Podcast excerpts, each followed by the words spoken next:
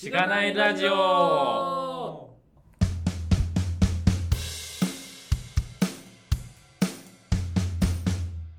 はようございます。おはようございまおはようごす。ざいます。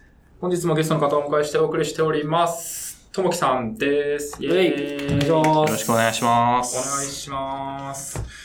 すごいおはようございますって言ってるのにすげえ外が夜でまあ、違和感ありましたけどね。我々にとっては。完全にそうですね。はい。つくるばさんのオフィスをお借りしてはいやってますが、これ言って大丈夫ですか？大丈夫ですよ大丈夫。ですか？はいありがとうございます。いつもつくるばさん。別に特に社内に何も許可を得ていないですよ。大丈夫です。は まあまあ、そ、そんなもんですよね。い。信じて任されてると。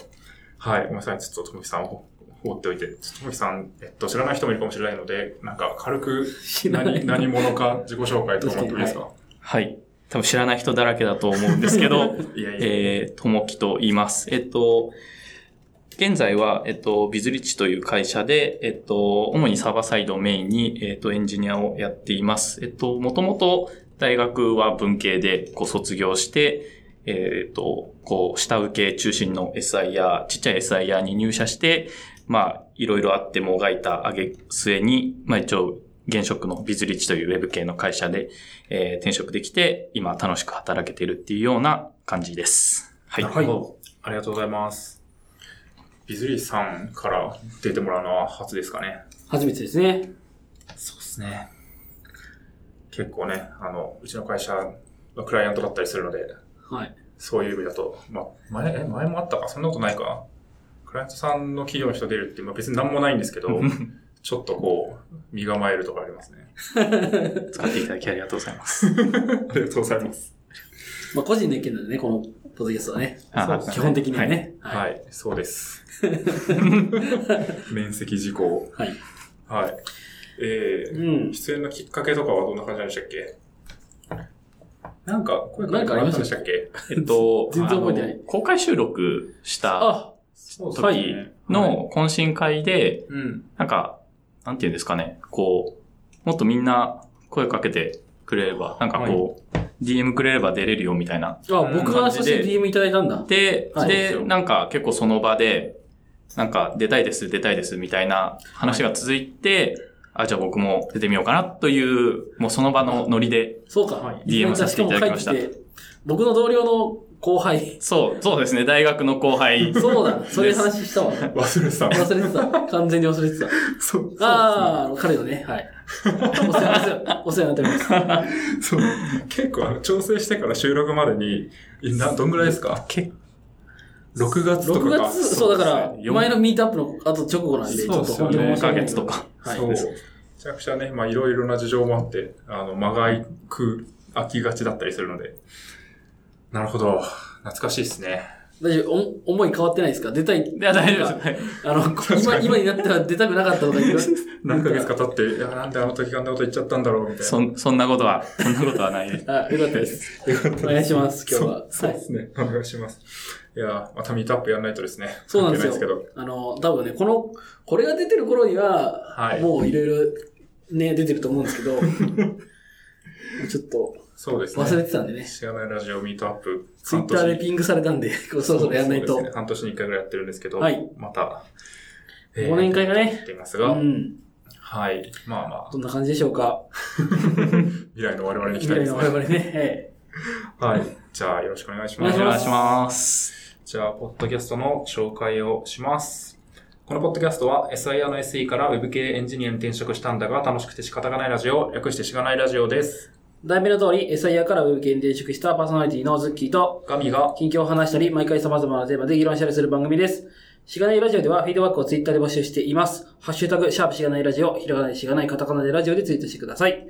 しがないラジオウェブページがあります。しがない .org にアクセスしてみてください。ページ内のフォームからもフィードバックをすることができます。感想、話してほしい話題、改善してほしいことなどつぶやいてもらえると、今後のポッドキャストをより良いものにしていけるので、ぜひたくさんのフィードバックをお待ちしています。はい、お待ちしてます。お待ちしてます。はい。じゃあ、早速、えー、富木さんの話を聞いていきたいなと思います。初ゲストだと思うので、えっと、まあ、これまでどんなキャリアを歩んできたのかみたいなところから聞ければと思っているんですけど、最初言ってたように、最初もう本当文系からエンジニアになろう、な、なるっていう感じになったわけですよね。はい。その辺はなんか、どういうところだったんですか？そうですね。僕は結構もう度がつく文系で、結構数学とか理科系からはとにかく離れたい一心でうん高校、大学を過ごしたんですけど、結構僕自身が専攻ではなかったんですけど、こう経済学とか経営学とか結構そういうのを、あの、勉強してまして、はいで、そこで結構、まあ最近になってよく聞くと思うんですけど、日本の雇用的観光とか、うん終身雇用がもう持たないとか、うん結構そういうのを、あの、勉強したのがきっかけで、あれ、なんかこのまま、なんていうんですかね。あんま何も考えず、とりあえずどっかの大企業入って、とりあえず働こうみたいな考えは危ういんじゃないかっていうのが結構最初のきっかけではありますね。うん。IT 系とかに行こうとしたり。そうですね。あの、業界はやっぱりこう、IT が伸びてるっていうのと、うん IT がそもそも、なんかソフトウェア自体がそもそもビジネスの根幹になる。まあそれこそ今、うんデジタルトランスフォーメーションとか、うんまあ言われてますけど、そういうソフ、トウェアファーストですね。そうですね。あ、読みました、それ。結構そういう感じなのかなっていうのは、なんか、こう予測としてあったので、はい。業界は IT がいいかなっていうのは結構考えてて、うん。あと、ただ、業界が IT でも、なんかこう、手に職じゃないですけど、要するにこう、会社に、なんていうんですかね、依存しないで行くにはどうしたらいいんだろうっていうのを考えたときにやっぱり手に職じゃないですけど、そういったものをなんかつけないと厳しいだろうなっていうのと、やっぱりある程度転職をあの前提としてこうはいキャリアを組み立てていこうって考えたときに、まあ僕の中ではまあコンサルかエンジニアかなみたいなところで結構悩んだ挙句、まあ最終的にはエンジニアを選んだっていうような感じになります。すごい、めっちゃ考えてますね。そん、そこまで考えてました？ズッキーさん。いや、考えてなかったですね。うん な IT 系かな？みたいな。そうっすよね。うん確かに。まあまあ、でも手に職つくみたいなのは若干意識してたような気はしますかね。まあ、意識してたというか、うん、そう、そうなるんだろうなという想像はしてました。そうですね。確かに確かに。なんか周りにもそういう人多いですか？結構大学の人とかで、まあ経済学やっててとか、まあなんか文系でエンジニアになろうみたいな。なんか結構珍しいような気がするんですよね。そうですね。周りにははい。あんまりいないですね。それこそ僕と、まあ同じクラス、まあクラス、英語のクラスみたいなのがあったんですけど、同じクラスの人が一人、まあ文系からエンジニアになったっていうぐらいしか、あの、なくて、結構他の周りの人は意外と保守的というか、はい。結構大企業に入るっていう、まあ、いわゆる、なんていうんですか、まあ、王道パターンっていうんですかね、うん。っていう方がほとんどですね。ただ、やっぱり、なんだかんだこう、3年目行くまでに辞めちゃうみたいな人は結構いて、うんなんか、結構、僕がいた大学は結構、どっちかというとこう、リベラルみたいな、はい。こう、感じだって、なのに、こう、就活になった途端にみんな結構保守的になるのを見てて、僕はなんか、なん、なん、なんだかな、みたいなうんことはちょっと思ってましたね。で、結局辞めるんかいそう、そうですね。いや、本当いや、なんか、その、新卒就活って、やっぱそうなりがちなんですよね、と思ってて、うん。なんか、やっぱ大企業病みたいな、にかかるじゃないですか。かかりますね。うん。周りがそうだったらそうなるし、えっ、と、新卒だなら余計にこう、なんか親の目とか、なんかね、うん。あの、安心を得たいみたいな気持ちがあったりとかして、王そうですね。道のその今まで確立されてるパターンの就活を選び、選んどくとまあ間違いないでしょみたいな。うん。一旦。そうっすよね。でも今から思うとね、なんか、メガバンクとか行ってるのやばくないみたいな 感覚だと思うんですけど。まあまあまあまあ。まあ やば、やばい、うん。まあ結構友達がいっぱいいるんで。いや僕もいまますけど、うん大体大変そうなんで、あそうですね。そう、大変だなって思いつつも、あの僕も本当に、あの、新卒の就活で、なんか東京ガスとかな、そういうのを受けてたんで、僕もメガバンク1個こう、はギリギリ直前でやめやめるみたいなことしてますからい。ね。なるほどね。そう、だからそれ振り返ると、まあまあ、一歩一歩。ね、踏み外せば。そう、そうなってたんだなっていう感じでありますけど。言って僕も最初の方はもう全然わかんなかったんで、とりあえず就職式法の年収ランキング見て上から受けてくみたいなことはやってましたね。すごい。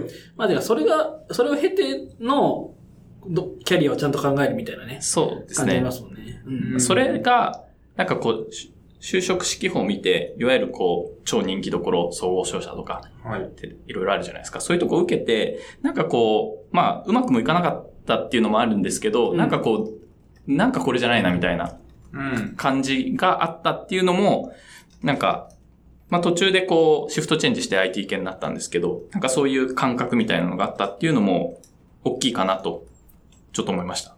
うん。うん。なるほどですね。まあ、そうですね。うん実際こうエンジニアになるっていう話で言うと、こうエンジニア像として結構なんかこう解像度高かったですか？いや、当時は全く高くなかったですね。うんエンジニアが何するかも正直ちゃんと分かってなかったっていうのはありますね。うんなんか、それこそ、なんかコンサルやるかエンジニアやるかってさっき話したんですけど、もう3年ぐらいエンジニアやったらコンサルにななりたいなみたいな。はいはいはい。どっちかっていうとこうなんか上流工程じゃないですけど、うん。に行ってもっとこうビジネスに関わりたいなみたいなこうふわっとした考えで、はい。ただ、なんかこう、エンジニアからコンサルは行きやすいけど逆は行きづらいよみたいなうん。話とか、なんかこう、IT 系で、それこそコンサルやるんであれば、あのーまあ、技術のことは知っといた方がいいよ、みたいな話とかもあって、まあ、最初エンジニアかな、みたいな、結構その当時はノリだった気がしますね。うん。いや、なんかめっちゃわかりますね。そうですね。なんか、その、プロジェクトマネ、PM? うん。その当時の言葉そのまま言うと PM になるかもしれないし、だから PM ってその上流工程を、まあ、お客さんと接種しながら要件定義とかするみたいな人になるかもしれないし、実装するのがお得意になるかもしれないし、まあ、わかんないんならとりあえず実装する方から入ってみなさいみたいな、そうですね。まあ、まさにそういう感じですねあ。の、SIR のよくあるパターンとして多う分ん。あると思うんですけど。へえ、そうなんだってう言って。ん。うん。そっか。そういうもんなんだ。そうですね。本当に。PG から S になるみたいなのと一緒ですね。その先にね、マネージャーになるみたいな。な本当にそういう感じでしたね。るほど。なるほど。そいや、やっぱそうですよね。そこ、うんまあそうなりますよねって感じ、そうですよね。まあそんな中で結構会社選ぶのとかも難しくないですか？やっぱり、まあ最初、中小 SIR というか、まあ SIR に入ると思うんですけど、はいなんかそういう時に、なんか会社の違いとか、なんかその中でのエンジニアの違いとかって、まあよくわかんないんじゃないかな。まあ僕らもわかんなかったと思いますし。どうでした？その会社の選び方みたいな。ですね。こう、今、いろいろ経験したっていうので言うと、まあ、正直全然分かってなかったというか、うん。なんか、本当に、だ結局、まあビジネスでどういうことやってるっていうのは、一応ホームページとかに書いてあるとは思うんですけど、細かいプロジェクトの話とか、細かい、こう、突っ込んだ話ってまた書いてないじゃないですか。うん。結局そうなると、こうなんかこうビジョン、ミッションがしっくりくるかなとか、こう面接行った時の人の雰囲気がどうかなとか、なんかオフィス綺麗かなとか、なんかほんほんとそういう、うん。今考えれば結構もうそういうところで選んでたかなっていう気がしますね。うん。そうっすよね。不可能っすよね。そこで本当にいい会社を見つけるのって、そもそも会社めっちゃあるし、ミッションとかビジョンとか何とでも言えるじゃないですか。ぶっちゃけ。うん。なるほど。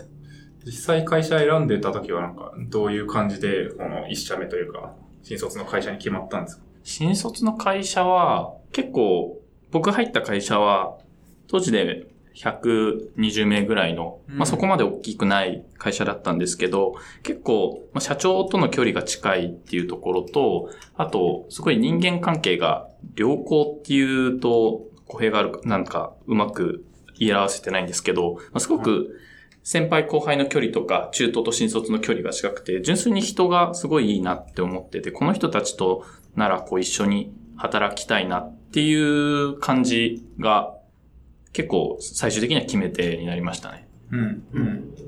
面接の時とかに、そうですね。そう感じたってことですね。他の会社だと、面接官の方はすごい良かったりするんですけど、はい。こうちょっとすれ違った人の目が死んでたりとか。なんか、この会社本当やばいんじゃないかなみたいなのとかが、こうあったりしたっていう感じですかね。けど、まあ新卒の就活の時はもう結構その程度でしたね、もう本当に。うん。そうっすよね。人とかで差分取るしかないっすよね。他の違いはもう何、何やってるかとかだともう大体同じように見えるみたいな。なるほどな。実際1社目だとどういう仕事してたんですか？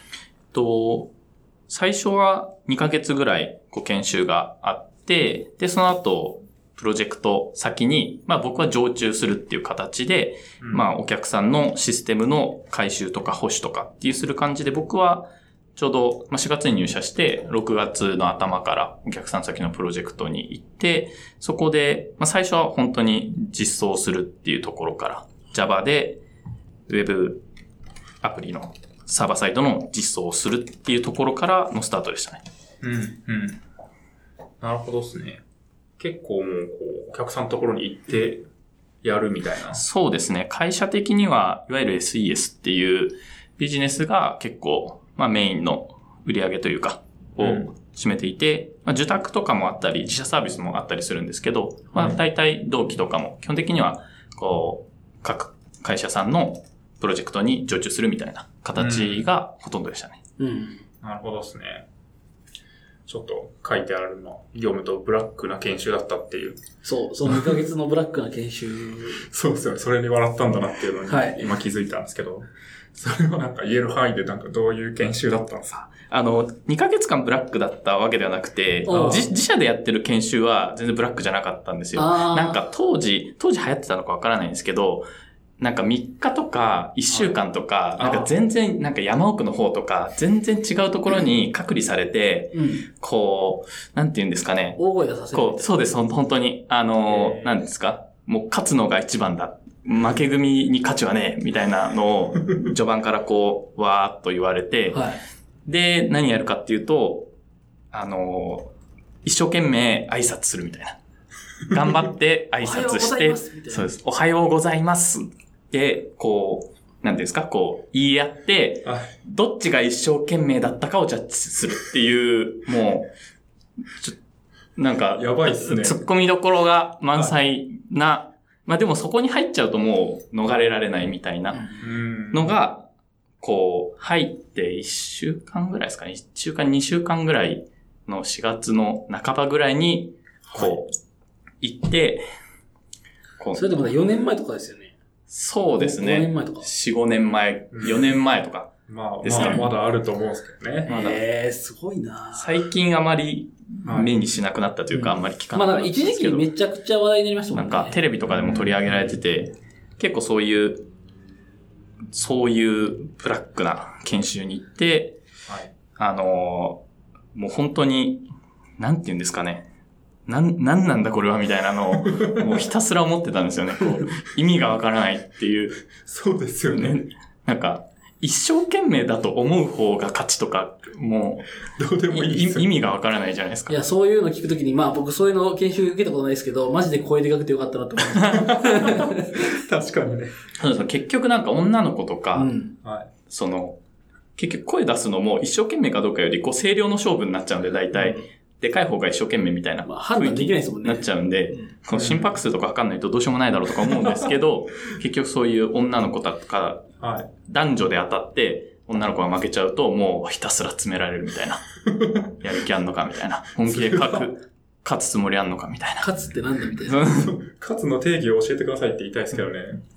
ていうう。のが、もう、もう社会人入ってしょっぱなにあって、はい。もう、本当はその場で辞めたかったんですけど、うん。辞表出して、そうですね。ちょっと行く当てがなくて、それもできず、はい。ただ、なんていうんですかね、もう、こう、こう、こういう場面に遭遇したらいつでも辞められるようになるぞっていうような、ある種のこう、覚悟覚悟というか、逆に言うとなんかこう仕事ができないやつはこういうことされても何もできないんだなみたいな。そこがちょっと悔しかったっていうのもありますね。うん。なんか、確かに。うるせえやめてやるよって言いたかったんですけど、それが言えないみたいな。うん。反論もできないみたいな。うんそこがすごい自分としては悔しくて、うん。それが結構なんていうんですかね、こう、あ、自分でキャリアを築いていかないと、うん。行く末はこうなるなみたいな。もう極端ですけど、確かに、逆にこう不条理に触れたことによって。で、逆に、あ、なんか、ちゃんとしなきゃなみたいなうんのが植え付けられたっていうのがありますね。なるほどな企業としてはなぜその研修を入れるんですかね。お金払ってるわけですよね、絶対。払ってます外部の払ってます、払ってま研す。修なんで。うん、まだわかんないですけど、いろんな観点ありそうだと思うんですけど、まあ、ピュアに、こう、強い心を社会人としてのみたいなのを持ってる可能性か、あともう共通の敵を前にして、連帯感を持ってもらうかどっちかだと思いますけどね。ああ、なるほどね。一応その研修はチームビルディング研修っていう研修だったんですよ。はい。まあそういう側面はあると思いますね。ねこう、チームとして困難に立ち向かえるか、みたいな。そうっすよね。な、仲良くなる可能性はありますよね。確かにそういうので。マジあいつクソとか言い 合って仲良くなるとか。普通に喧嘩しましたけどね。あ、本当ですか？ままそうかあ、ありますよね、確かに。あの、僕らも怒られる研修で、あいつやばくね？みたいな。そうそうそう。あいつマジでやばくね？みたいなあの。研修会社マジ、ね、よくわからんみたいなことうんをずっと言って盛り上がってましたけどね。なるほどね。そういうね、確かに。うん。まあ、そこはあるような気がしますけどね。あとは、アメとムチ的な感じはありますよね。そのね、そういうのがあって、うん社内はめっちゃ、こう、ほがらかに出てたら、いいみたいなね。そうここにいとけば安心なんだみたいな。そうそう。相対的によく見せるみたいなうんのはあるかもしれないですね。けど、研修帰ってきた後明らかに浮いてましたね。もう僕、研修受けた後はもはい。う、やります頑張りますみたいな、こう、熱気に溢れた状態なんですよ。はい。えで、社内戻ると結構平和な感じで、もうなんか、うん 明らかに浮いてたなっていう。ちゃうやんみたいな。うん声でかい方がいいとかじゃないやんみたいな。そこはちょっとね、若干整合性ない感じありますから、そう会社として下も。の頃とかもやってたんですかそれ？多分、そうですね、僕、なんか、一回、その、そういう外部に委託するんじゃなくて、自分たちでそういうのをやるみたいなのもあったらしいんですけど、ちょっと最近、まあ辞めてからどうなってるかわかんないですけど、少なくとも僕の1個下、2個下ぐらいの後輩は、多分似たようなことはやってたかなと思います。あなるほの、ど。40キロぐらい歩かされるみたいなやつも。おー、なんか聞きます聞きます、それ。うん、まあ。夜通し歩かされるみたいなやつ。ありますね。なるほど。は都市伝説じゃないんですよね。い。やばいですね。本当にあるんですよ。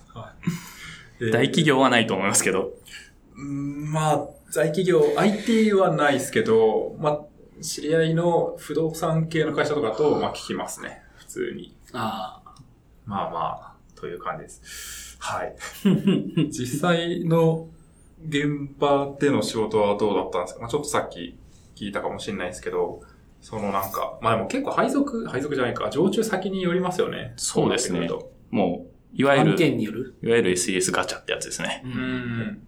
そういう意味で良かったですか？悪かったですか？そういう意味だと結構良かったのかなとは、まあ、他を、実は僕、3年間ずっと同じところに、プロジェクトにいたので、うん他と比較してできる。るわけじゃないんですけど、まあでも、いろいろ、こう、ツイッターで見たりとか、はい。いろんな話を聞くと、あ結構、まあ、恵まれてたんだな、とは思いますね。うん。なるほどですね。最初の現場はなんかどういうプロジェクトで、どういう開発とか作業してたんですか？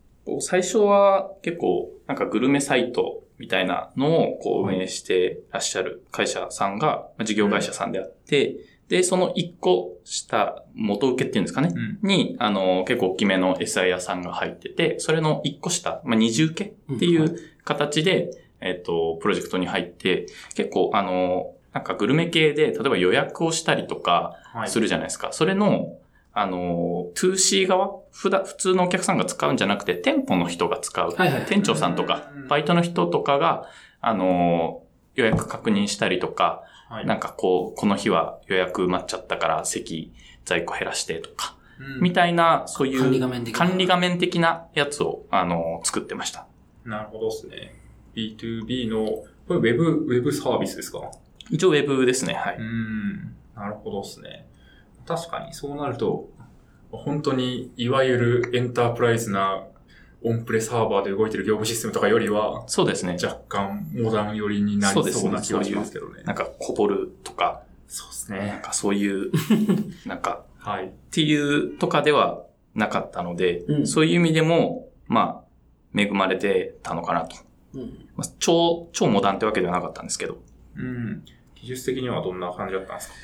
技術的には、あの言語がまあ Java で、まあただ当時 Java6?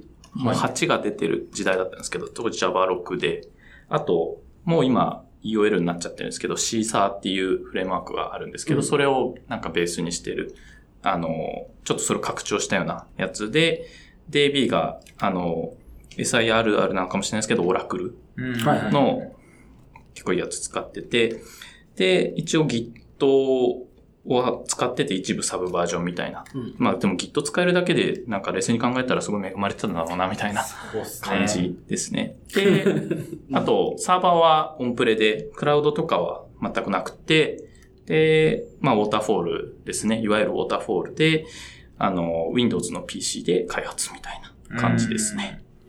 なるほどっすね。なんか、まあ、結構、まあ、これもたびたび話したかもしれないですけど、やっぱこうウェブ、いわゆるウェブ系の開発と言えなくもないじゃないですか。はい。うんなんかその中でも多様ですよねっていうのを、こういうのを聞いてて思いますよね。はい。まあ、割と歴史があるようなプロジェクトだったりすると、そもそもね、AWS とかが全然出てくる前から作ってたらそれはオンプレだろうとかなるし、うんうんうんというのがすごい思うんでね、なんか、いや、よく、ウェブ系に行って、まあ楽しく働こうみたいな、あるじゃないですか。ま あでも中でもいろいろあるなっていうのはすごい思いますけど。ウェブ系の定義がね、いろいろありますね。そうですね。はい。一応 Web 系ですね。そうですよね。かっこ、かっこウェブ系みたいな。なるほど。そういうのって、こう、管理画面のプロジェクトとして、こう、受、受、受託するわけじゃないですか。はいそう一時受けの方は。なんか、データベースオラクルっておっしゃってましたけど、オラクルを触る機会とか、あるんですか？あ、オラクル自体を管理するとかはうん全くないですそれをね。触るまあ、触るアプリケーションを作るって感じですね。うんうん。あの、まあ、結構、大きめの現場じゃ現場だったので、はい結構その辺はもうインフラエンジニアとか、DBA みたいな方がもう専任でいらっしゃって、うんそういう人が、まあオラクルとかサーバーとかはも運用して。う運用してみたいな感じでしたね。うん。うん。なるほどですね。なんか、ともきさんの、やっぱ、役割範囲というか、作業としてはどんな感じでまあ、最初は、もう本当研修受けて、現場行ってとかだと思うので、何をや、やれるんだみたいな感じだったと思うんですけど。そうですね。最初はもう本当に、あ自分は何もできないみたいな感じだったんですけど、まあ、そうん。もう、いわゆる、最初はいわゆる PG っていうんですか、うん。まずは実装できるようになろうねっていうところからうん。入って、まあ、あの、上司がいたので、上司が、なんかこう、チケットみたいなの切ってくれて、じゃあこのちっちゃい機能の、ここのちっちゃい実装からお願いみたいな感じでやっていって、で、まあ本当はさい、本当に最初はそういうちっちゃな回収から始まっていって、そこから徐々に、じゃあ次はちょっと設計も、ちょっと詳細設計もやってみようかみたいな。はい。から、まあ、基本設計で、まあ、最終、あの、要件定義の方にも踏み込んでとか、とか、で、最終的にはちょっとこう、プロジェクトを管理したりとか、あとは他に、あの、うちが、僕がいた会社が、こう、出している、あの、のビジネスパートナーさんみたいな方もいらっしゃったりとか、もあったので、そういった方とか、あとはチームをちょっと見たりみたいなマネジメント的なことも、まあ、最終的にはやらせてもらえるようになったっていう感じですね。うん。なるほどですね。確かに典型的なウォーターフォール開発現場のキャリアの積み重ねっていう感じがしますね。本当にこう PG から徐々に SE になっていくっていそうう、いわゆる、いわゆるそういうのを、あの、やってました。なるほどっすね。いいっすね。ちょっと懐かしいですね。そういうなんか工程で話す文化がすごい懐かしさを思いますね。なるほどなそういうのは、なんかもう、えまあ初めての現場だっていうのもあるし、そういうもんなんだ、みたいな感じで、結構受け入れたた感じなんですか？そうですね。当時は、まあ、何もわかんないので、うん。そういうもんなんだなっていうのはあるんですけど、まあ、徐々に、あれ？みたいな、世間ではアジャイルみたいなものがあるぞみたいなあ、はいはい、はい。のとか、結構、あの、なんて言うんですかね。結構コードベースが割と辛いものがあったりとかして、なんか、本当にこれが正しいんだっけみたいなうん、のは結構、結構思ってたりしますね。思ってたりっていうのがうん徐々にって感じですね。最初は何もわかんなかったんですけど。なるほどですね。これでも気づける人と気づけない人いるような気がするんですよね。世の中的に。うん。なんかどういう人だと気づけるんですかね。なんか自分で勉強してたりしてたってことですか？それはなんかある気がしてて、結はい構本当に、まあ、エンジニア自体未経験でうん。入って、もう最初は、何ですか、こう、なんか Java の本渡されても、コンパイルすらできないみたいな。はいなぜなら、セミコロンが、ねセミコロンが全角だからだみたいな、もうそう、そういうレベルから入っあてなんか、最初。Java がおかしいんじゃねえのみたいなのを思いながら入って、で、あの、まあ、一応研修はやったんですけど、Java とか、あの、現場に入ったらもう、今まで僕は何をやってたんだろうみたいなぐらい、こう、レベル感がなく、違くて、で、本当最初何もできなかったんですけど、うん。そこで、まあ、あの、研修が蘇ってくるわけですよね。はいあ。の、このままではまずいみたいな。確かに研修役に立ってるじゃないですか。そういった意味ではそうですね、役に立ああ、いい研修ですねすね。いい研修ですね。やばいと、その、たびたび思わせるというそうですね。こう、このままではその地獄に行ってしまうみたいな。で、やっぱ、あの、まあ、別にもともと勉強好きな方ではなかったんですけど、やっぱちゃんと勉強しないとダメだっていうのは結構思い始めて、そういう意味で、なんかこうキャリアの最初の方から意味で勉強癖みたいなのがついてったっていうのから、徐々にこう広がっていって、うん。なんかこう、他では、なんかアジャイルっていう開発があったりとか、おやおや Web 系ではなんか Ruby on Rails みたいな全然 Java じゃないやつを使ってるぞみたいなのとか、おやおや MySQL みたいなものがあるぞとか、世間はクラウドがどうのこうのとか言ってるぞみたいなのが、こう、入ってきて、こう、それがあったからこそ、あれ、今の現場が100%じゃないんだな、みたいなのは感じられたんじゃないかなと思いますね。それってなんか、ど、どういう、なんか勉強とかは本とかでやる。勉強はそうですね、本とか、ネットとか。ネットとか、うんまあ、あの、プロゲートとあか、ねそういうオンラインとか、ドットインストールとか、使ったりとか、あとは本読んだりとか、あとは結構ミートアップ的なやつにも、ちょっと参加したりとかっていう感じで勉強はしてましたね。うんじゃあまああんまりこうなんかこう、あの、媒体は何でもあれ、勉強してたら、そう、ちょっと違うんだなっていうのにはそうですね気づ。けるみたいな、はい。うん。ようなイメージなんですね。うん確かに。まあなんかプロゲートとか開いてもね、こう、いろんな言語あるなとか、なんか人気っぽいのは Java じゃないぞみたいなのは気づけそうな気がしますよね。まあ別に Java が悪いわけじゃないと思うけど、うん。なんか、いろいろあるんだなっていう、そのそうその世界がそれだけじゃないんだなっていうそうですね。相対化できるというか、うんそれはそうだと思います。全体像が見見え見えるというか、なんかなんとなく。うん。確かに。結構、もともとの思考からすると、こう、まあ、コンサルになるかって、迷迷ってたとかはあると思っていて、はい。割ともっと上流に行くとか、なんか、まあ、プロジェクトマネジメントをするとか、そういう方向もあるような気はするんですけど、そこはなんか、実際に見てみると興味がなくなった感じなんですか？興味がなくなったわけではないんですけど、逆に言うと、エンジニアがすごい奥深いなっていうのにすごい感じて、ほう。そこをもっと深めたいなっていう、いう感じですかね。なんかこう、作ってると、まあ、結局これが、すごい、なんて言うんですかね。これが、作ってるソフトウェアが一番重要じゃんみたいな。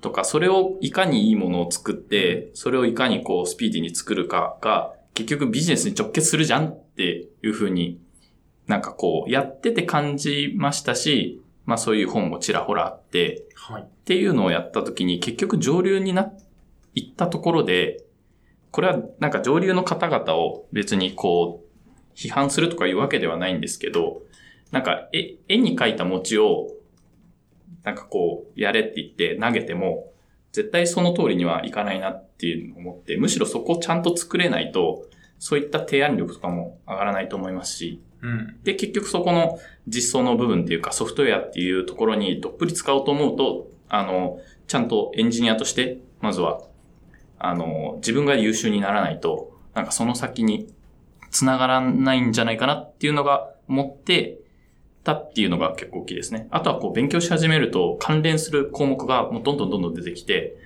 こう、いつまで経っても終わらないみたいな。沼感があるんですね。沼感はあるんですけど、まあそれが結構楽しめたっていうのも一個あるのかなと思いますね。はいなるほどですね。エンジニアリング勉強沼が 広がってたわけですね。確かに。まあ、そうっすよね。まあなんか上流、一般的には上流の人とか、まあなんか IT 系の営業の人とか、なんかよくわかってないのに、とりあえず売ってきてよろみたいな、そういう不幸よくあると思うので、まあ仮にそっちってプロフェッショナルを出すにしても、何にせよ技術を知っとかないと、本質的な仕事はできないな、みたいな感覚があったっていうことですかね。なるほど。結構でも、そうですね。さっきもちょっと出ましたけど、プログラムの品質が広かったんですね。そうですね。僕がいたところは、ちょっと、なんだか考えられないんですけど、まあ、単体テストってやつがなく、テストコードがなくて、うん。じゃあどうやってたんだっていうと、全部作った後に、作った後か作る前かに、Excel の項目書っていうのを全部テスト項目書っていうのを全部書いて、はい。全部それを手でテストするっていううん。ような感じで、なんで、なんていうんですかね、こう、リファクターみたいなことができないんですよね、基本う的に。ん。なんか、一個、こう、機能開発みたいなのをやったら、次のやつがもう控えてて、その次のやつも控えてるんで、うんいつ直すのみたいな。っていうのが、もう直すとか特にないんですよね。なんで、で、そういうのがこう、どんどんどんどん積み上がって、はい。で、こう、こう、沼みたいなコードは誰も触らないから、触るとやばい、みたいな。うん直すと、どこが壊れるかわからないっていうのの上に、こう頑張って、こう、ジェンガを乗せていくみたいなことを、が歴史的にこう積み重ねられて、もう大変なことになってるみたいな。うん、まあそうですね。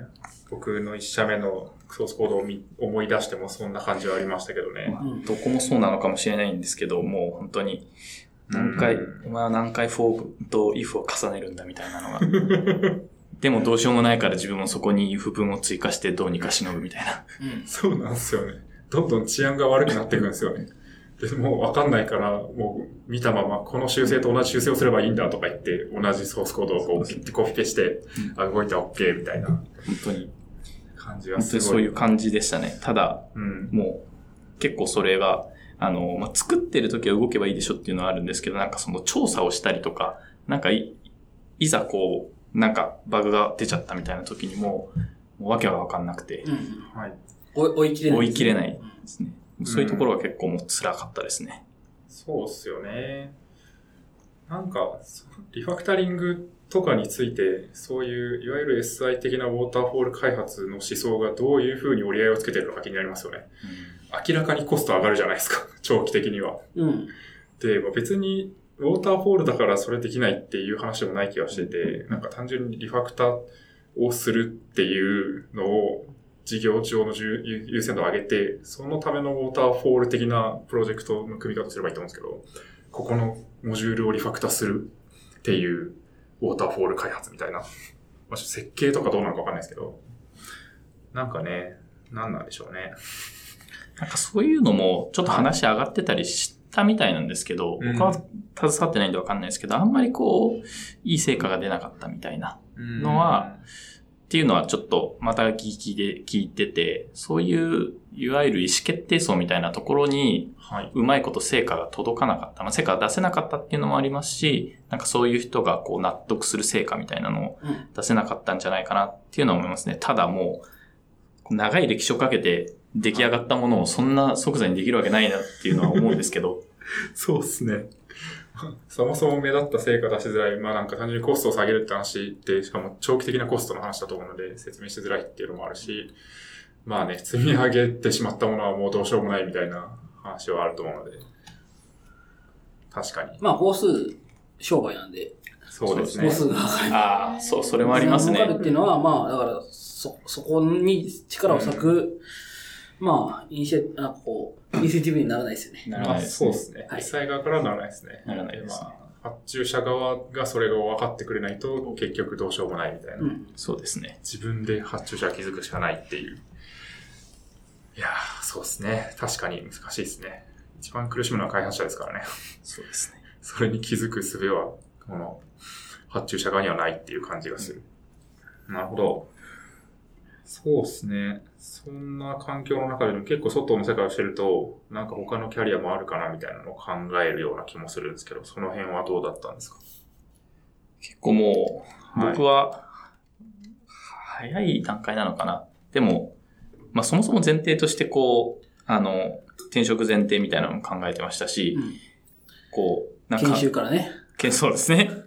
あと、まあ、今の現場が、なんか、悪い現場ではもちろんなかったんですけど、じゃあこれがこれがベストかって言われると、うん全然そんなことは思ってなくて、もっと、あの、まあ、さっき言ったみたいにもっとより技術をこう突き詰めたいなって思った時に、もっといい環境があるっていうのは、まあ、勉強会とかでもそういうのは肌で感じてましたし、まあ、ゆくゆくそういうのをやり、あの、転職したいなっていうのを思ってて、結構動き出しはもう1年目ぐらいから動き出してたんですけど、はい。こう、いかんせん全然成果が出なくてうんっていう感じで、結構時間がかかったっていう感じですね。なるほどですね。うん転職活動をしてみたけど、そんなにこう、自分が働きたいなと思う会社にまあ出会えなかったりとか、入れるってならなかったって感じですか？そうですね。まず最初はなんかそのエージェントに聞きに行ったんですけど、結構もう、なんていうんですか。まあ僕のレベルが低かったっていうのは一言なんですけど、もう紹介される案件が、もうに似た案件というか会社が、要するに他他社、他、他の SIR みたいな、あちょっとランクアップみたいな、なるほど。あの、二重受けから一重受けに行けますよみたいな。結構そう、もう、なんかそういうところしか紹介してもらえなくて、っていうのはまあ僕がそういうところしか多分入れないっていうのが、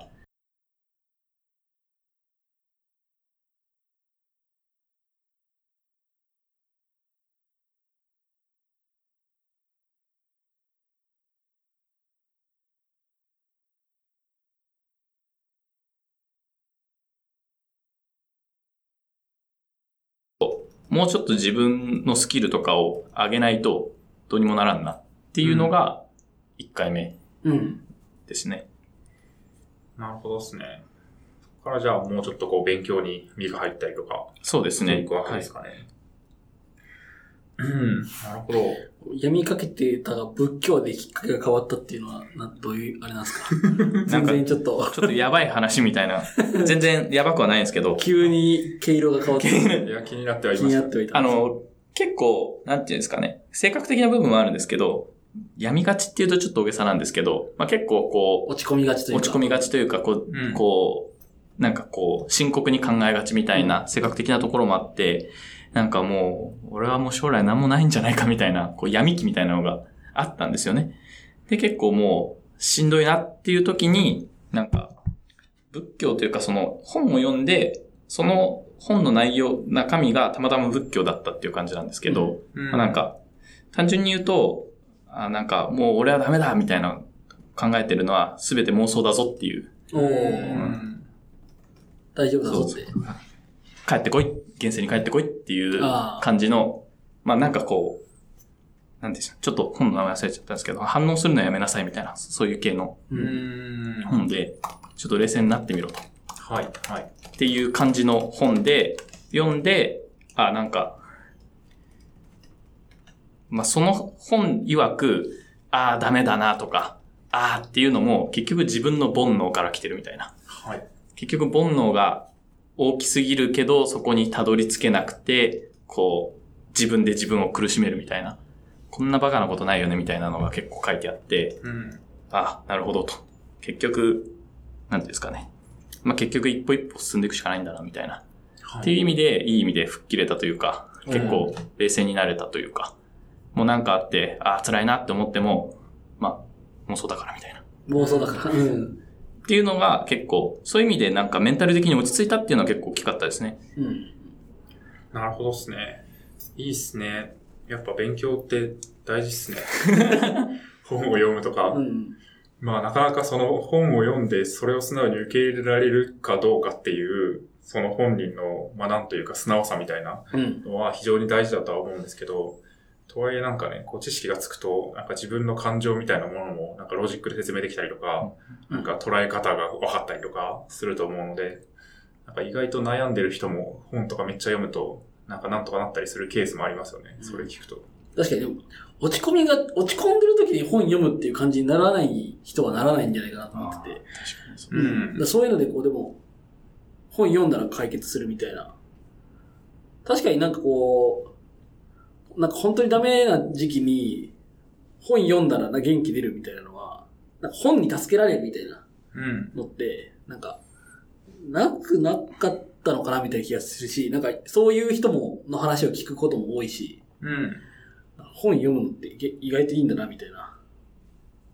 そうですねうん。ただ、僕は、まあ、自分で言うのもあれですけど、まあ、本の内容が、まあ、そこそこまともだったんで、まあ、よかったんですけど、そういうこう、なんですか、気が沈んでる時こそ、変なものが入りやすいっていうのも確か、多分、あると思ってて、うん。なんかそういう時に、こう、変なスピリチュアルとかにハマっちゃう人も、それはそれでいるのかなっていうので、ある意味気をつけないといけない部分ではあるんですけど、なるほど。まあ、そこは、僕はなんとか回避できたみたいな。。大丈夫だった。確かに、まあそうですよね。それこそもうなんか、すごい変な宗教にはまるとか、まあなんかマルチにはまるとか、情報商材を買っちゃうとか、なんかまあそういうのはね、ありそうな気はしますよね。一般的には。なるほど。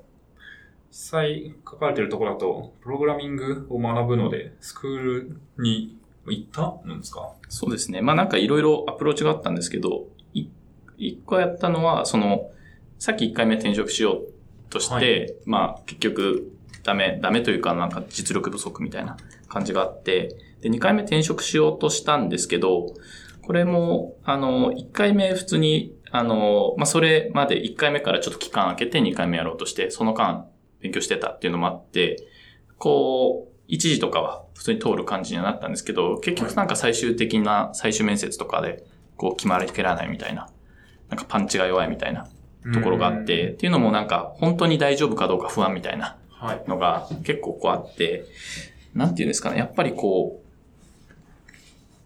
まあ最近でこそこうポートフォリオを作って転職しましょうみたいなのがうん。当たり前になってきてますけど、なんか、その当時もこう相談して、これ名前出して多分いいと思うんですけど、あの、サポーターズのカエポン、はい。楓さんいらっしゃるじゃないですか。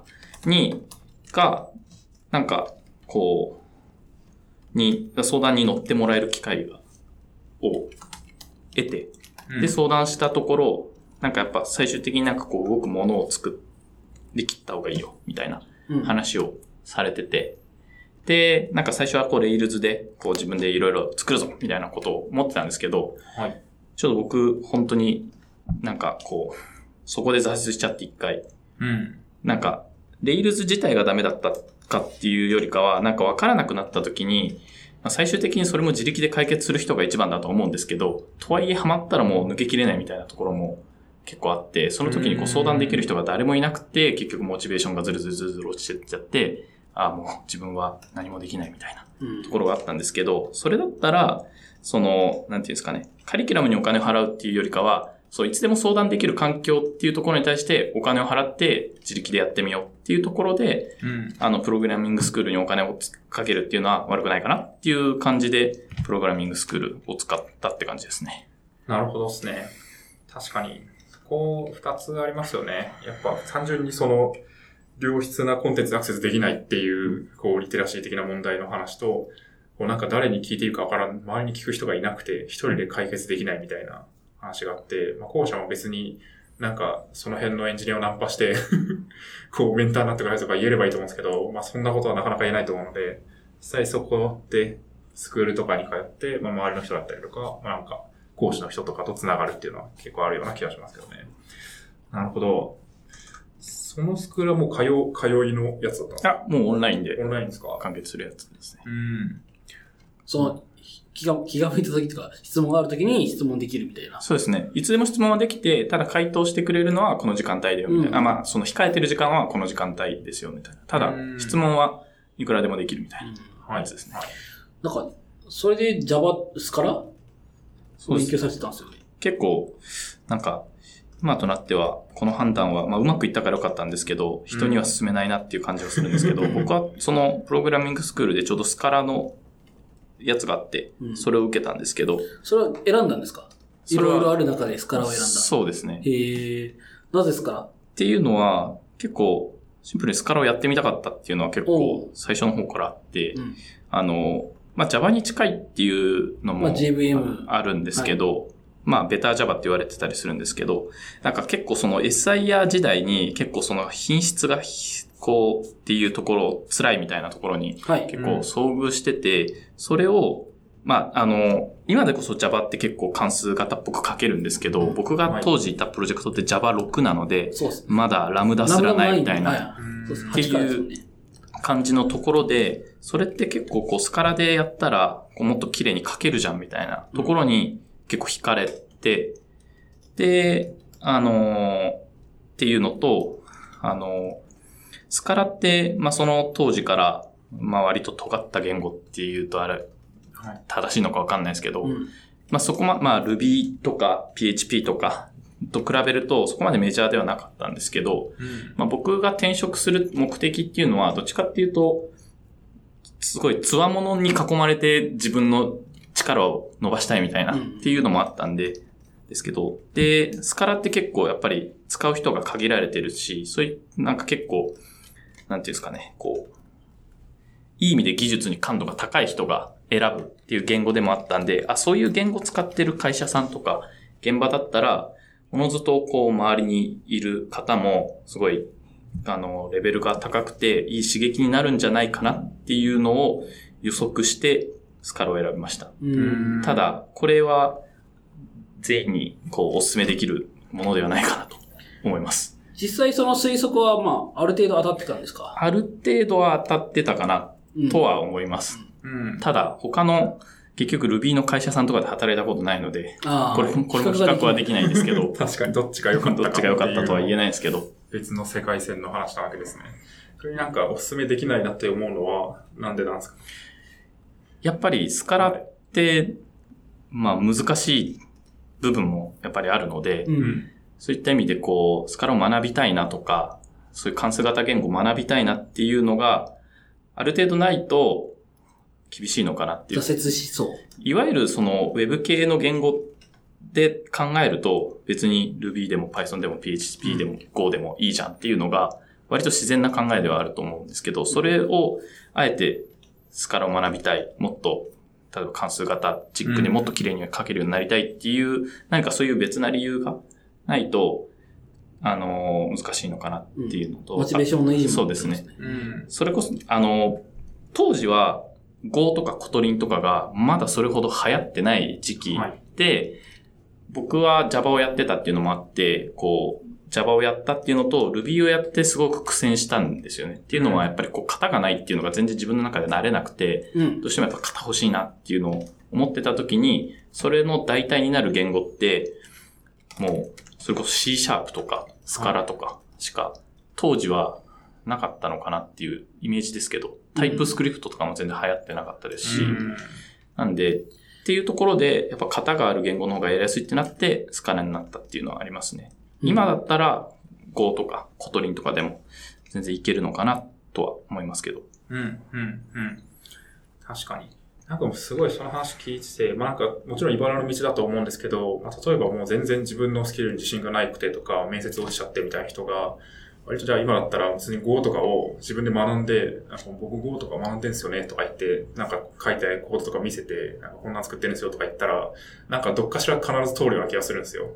そういうなんか、まあ Ruby とかだといっぱい初心者学んでそうとか、なんか Node.js とかもなんか JS だし学んでそうみたいなのあると思うんですけど、なんか Go 書いてますから、なんかラスト書いてますとか、なんかそういっただけで、なんか何人か張り倒せる気がするんですけど、そういう選択って全然世の中的にはなくて、でも面白いなってすごい思いましたね、聞いてて。あと、スカラ自体が結構、あの、意外と、すまあ、他の言語と比べると、あの、需要は少ないんですけど、とはいえ結構使ってる会社さんもあって、うん。っていうのと、プラスアルファで、その、需要はあるんだけど、意外と供給がないというか、スカラを経験者がうんそれほどいないですし、スカラやりたいって人も意外といないみたいな。うん。だからその、まあ、僕はまだこう、道半ばのペーペーエンジニアだったんで、どっちかというと自分が押せるのは、自分はできますよりも、自分は学ぶ覚悟がありますっていうところと、それを行動で示すみたいなところしかないのかなって思って、まあ、そういう、ちょっと、なんていうんですか、そういううん打算的なところもあったっちゃありましたね。うん。なるほどですね。いや、でもそれはすごいいい、いい戦略な気がしますけどね。自分なりの戦い方というか。確かに、これ聞いてる人でね、なんか、スカラ書いてみればいいんじゃないですかね。迷ってる人。っていう気持ちにすごい今なりました。さっきおすすめしないと言ってたね そうですね。確かに。まあでも本当何していいか分かんないみたいな時に、一回やってみると、少なくともスカラやろうとしてみたっていう話だけでも盛り上がる気がするんで、うん面接とかで。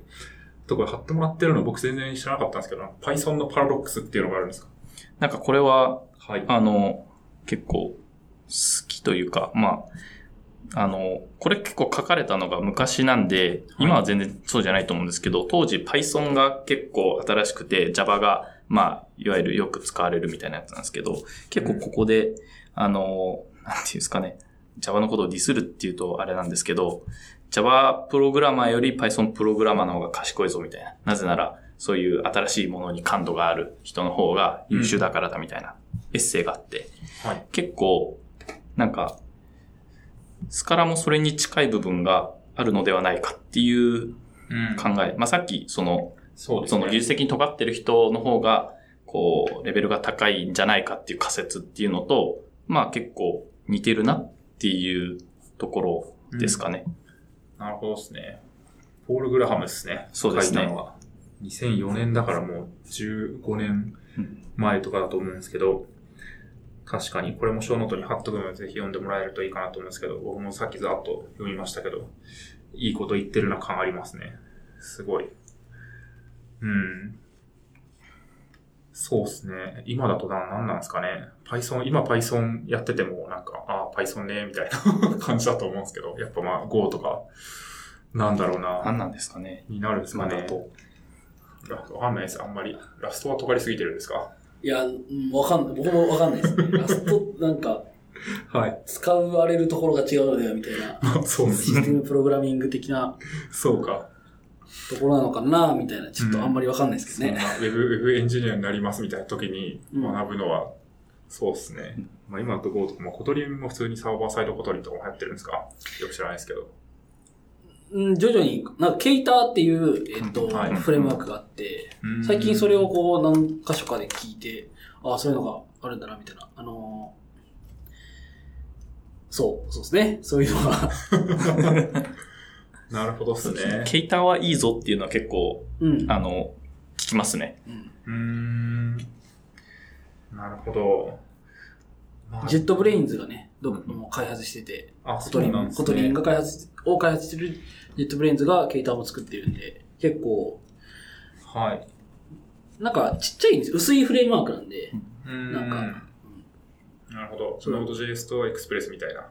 あ、そうそうそうそう。まあまあ 雑に言うと。雑に言うとさあ、あの、 Play Framework とかも Kotlin 使えると思うんですけど、それもかなり薄くて、まあなんかかんかん簡単っていうか、うん。うん。だからその、スプリングが結構デカめで、それと比較して、ケイターはすごく、なんていうんですか、シンプル。みたいな話は結構聞きますね。なるほどですね。まあまあま確かに。あ。最近はそういうのもあるのかな？徐々に。うんうんそうですね。あのその辺、こう、まずどこに投資するかみたいな判断はめちゃくちゃ難しいですけどね。うんまあ、ある程度使われてる企業があって、そこでなんか転職できるとか、まあなんか評価されるみたいなのが見えてればいいですけど、パッとね、こう本とかを読んでわかるようなもんでもないと思うんで、なかなか難しいなという気がしますが、とりあえずスカラはありそうだって話ですね。ありがとうございます。そこからどうなったんですか？スカラを学んで。まあ、プログラミングスクール自体がどうだったかって話もあると思うんですけど。プログラミングスクール自体は、まあ、すごく良くて、っていうのは、まあ、コンテンツも良かったんですけど、さっき言ったみたいに、あの、 Slack でいつでも聞けるみたいな環境がやっぱりすごく良くて、あの、やっぱり挫折するとか、あの、言語自体に挫折するっていうのはあまりないと思うんですけど、やっぱり、あの、フレームワークが混ざった時に、ちょっとフレームワークのがよくわかんないとか、DI のところでちょっとつまずくとか、あの、OR マッパー使った時にちょっとうまい具合にいかないみたいなのが、やっぱ結構、その後、あの、作ってて、ウェブアプリを作って出てきたので、まあそういったところをこう、すぐに解消できたっていうのはすごい良かったですね。うんで、そこで、あの、まあウェブアプリみたいなのを作って、まあそれを、まあ一応こう成果物としつつ、あの、再度、あの、転職活動したっていう感じですね。うんなるほどですね。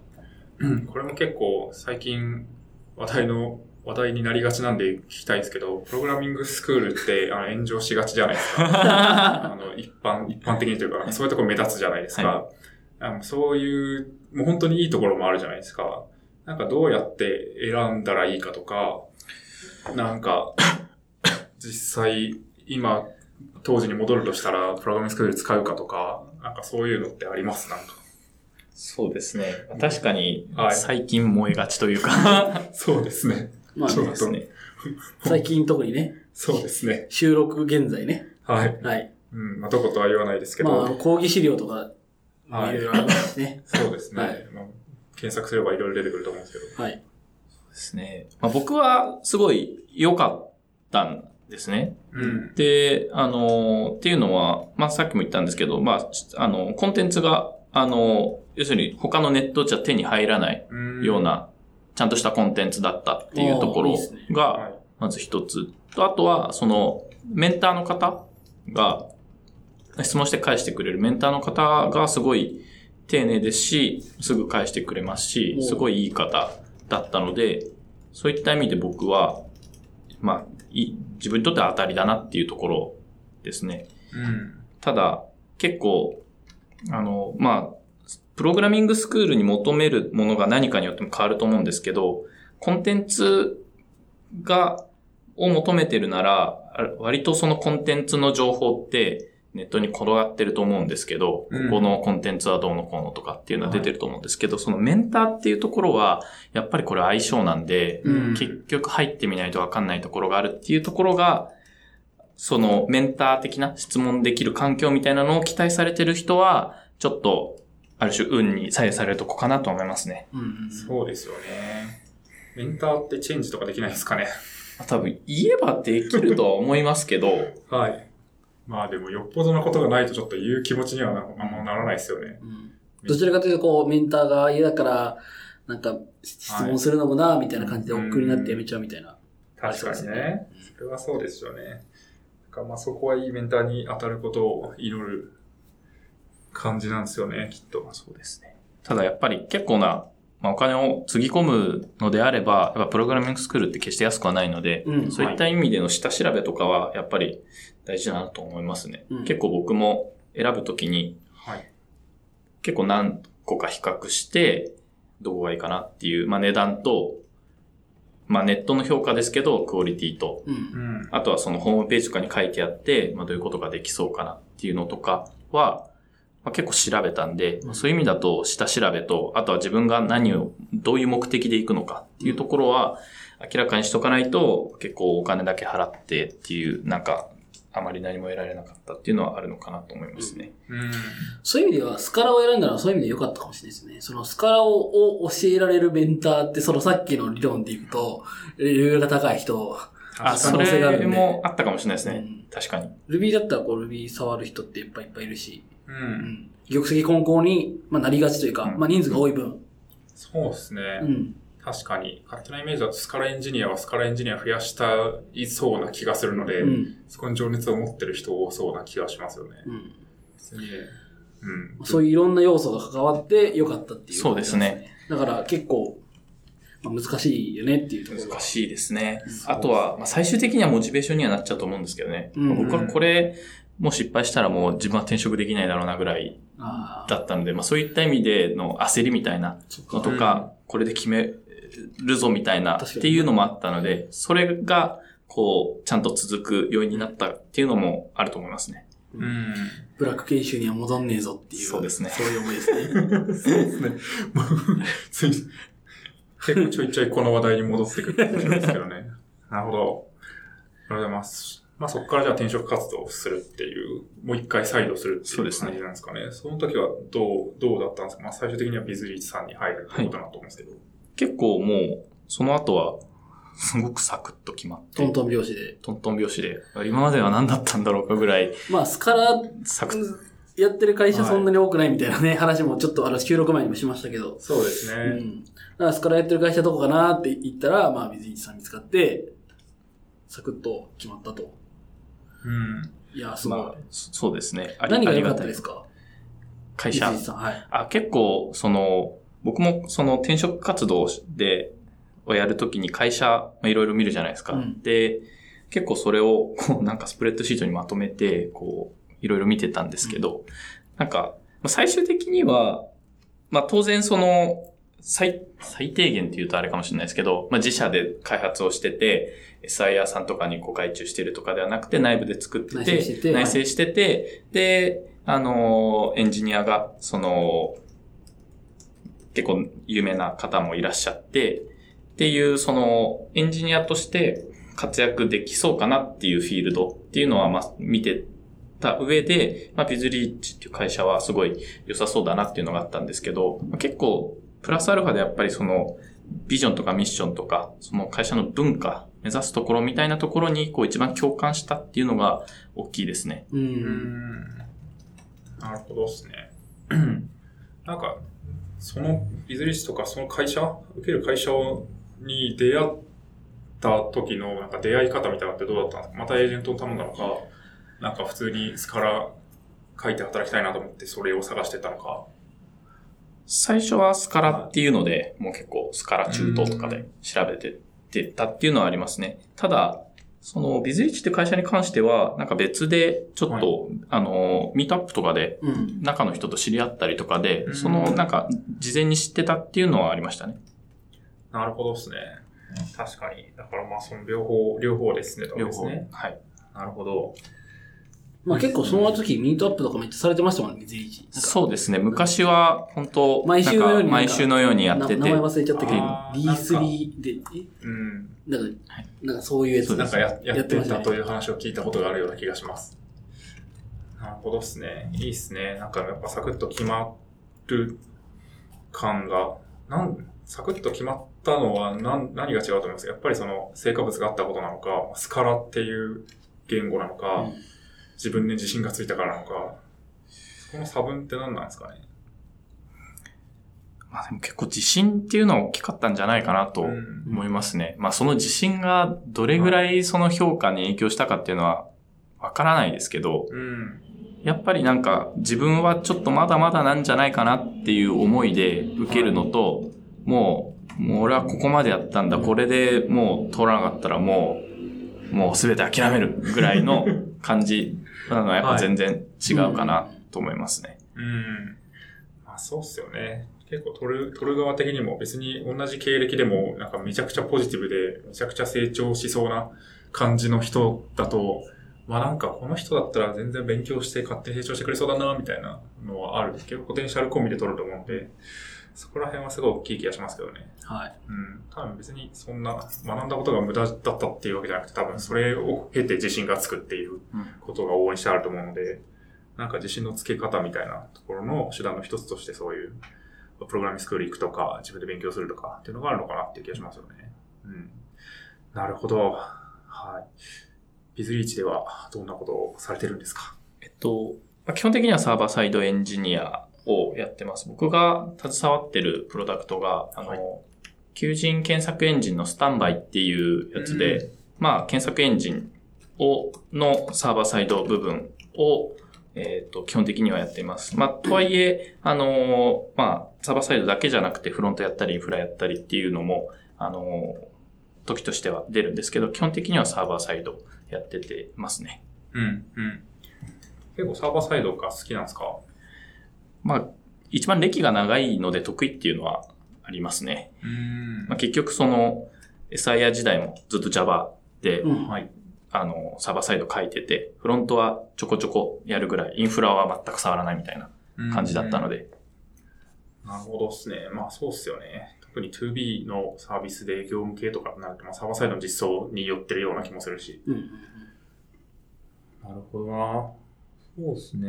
あと、まあ結構働き方とかも変わったり、まあなんか、最初求めてた周りのエンジニア、強いエンジニアに囲まれて働くみたいなことなんですけど、その辺はどうなんですか？そうですね。いや、あの、本当に入った当初は知らないことだらけというか、まあ、それこそクラウド自体が初めてだったので、クラウドデビューで、なおかつスカラも実務初だし、プレイフレームワークも実務初だし、みたいな、結構そういうところで、まあ、周りの人の、に、いい意味で、こう、刺激を受けながらやってましたね。やっぱ周りの方は、当然ですけど、今までスカラで仕事されてきて、当然のように AWS を使いこなしているような方の中にポンと放り込まれたので、うん。ああ、やばいぞ、みたいな。これはまた勉強せねば、みたいな感じにはなりましたね。そうっすよね。まあでもそれはまさに、こう、なんか求めてる 望むところだったわけですもんね。なるほど。いいっすね。まあそこで徐々にこうできることが増えていって楽しくなっていくという感じですかね。そうですね。うん。なるほどですね。そう、そうですね。結構書いていただいたところだと、スクラムの話うん。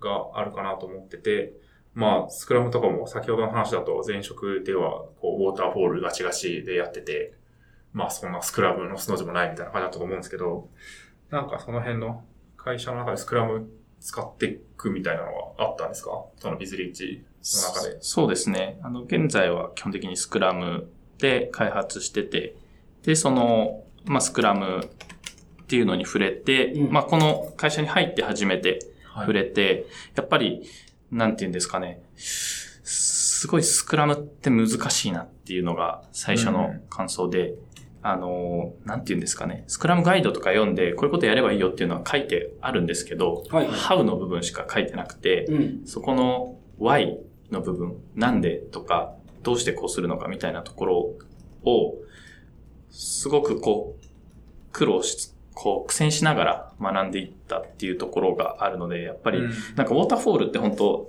こう言ったらあれですけど、何も考えなくていいというか、決まった手順に沿ってやってればよかったんで、はい。別にこのやり方が、こう、なんかそういったこのやり方っていうところに関して疑問を持たなかったんですけど、うん。スクラムをやり始めてから、もう、常に、こう、本当にこのやり方でいいんだっけとか、本当にこれが価値あるんだっけとか、うん。っていうのをこう考えるようになったっていうので、なんか余計こう課題が見えてきたっていうんですかね。こう、こう実は全然うまくいってなかったっていうのが全て明かされてしまって、うわぁ、むこう難しいなみたいな。スクラムが難しいなっていうよりかもソフトウェア開発がうわ難しいなっていううんのをこう、日々感じてるっていう感じですね。なるほどですね。確かになんかスクラムの本読んだりとかアウトプットを見ると、ソフトウェア開発の難しさに対してどういうことを、どういう回答を出しているのかとか、どういう、なんだ試行錯誤を先人たちがしてきたのかみたいなのが分かって、そんな難しいことをこんな単純化してやっていたのかみたいな、ことに気づいた的な感じですよね。スクラム中に振り返りがあって、どうだったかを考えるみたいなフェーズがもうスクラムの中にあるから、うん。絶対考えざるを得ないというか、そうですね、本当に。そうですね。そうですよね。思考を止めたらもうダメというか、うん。止めらっていうところは、止めないためのフレームワークですよね。そうですはいうんどちらかというと、そのスクラム自体が、うん。フレームワークというか、まあ、プラクティスというか。うん。なるほどな。結構もう入った現場の中では、すでにスクラムがちゃんと回ってて、そこに入っていくって感じだったんですか？いや、結構そこは試行錯誤してっていう感じでしたね。うん。他のメンバーもまさにこれからちゃんとやっていこうみたいな。そうですね。それこそ周りの人も経験がないみたいな方が、やっぱり、が大半だったので、じゃあその中でどうやっていこうっていうようなところだったので、なるほどですね。なんかもうそういう時まず何から始めてとかって難しいですよね。なんかもうほんとフルフルでやればいくらでもプラクティスがあってとか、まあなんだ、こういう役職置いてとかあると思うんですけど、その辺ってなんか始め方とか、今思うとこうやっとけばよかったとか、こうやってよかったとかあります？